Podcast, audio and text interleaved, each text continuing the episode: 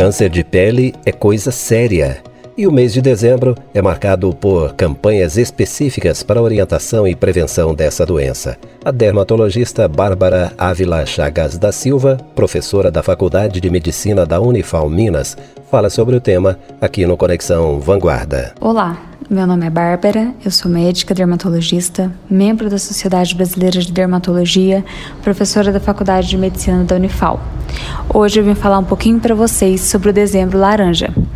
Bom, desde 2014, a Sociedade Brasileira de Dermatologia promove o Dezembro Laranja, que é uma iniciativa que faz parte da campanha nacional de prevenção ao câncer de pele.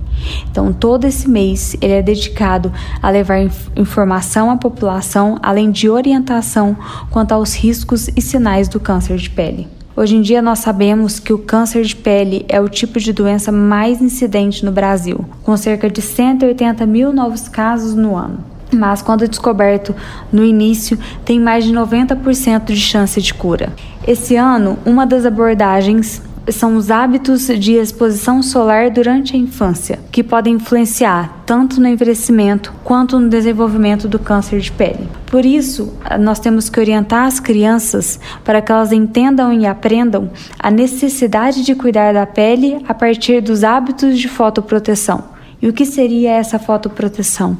Usar óculos de sol, blusas com proteção ultravioleta, bonés, chapéus, evitar se ficar expondo ao sol, principalmente das 9 horas da manhã às 3 horas da tarde.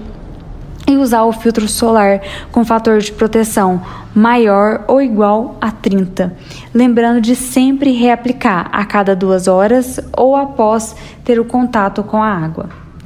Bom, mas quando eu posso desconfiar de alguma pinta minha? Sou toda cheia de manchinhas. Qual é a preocupante?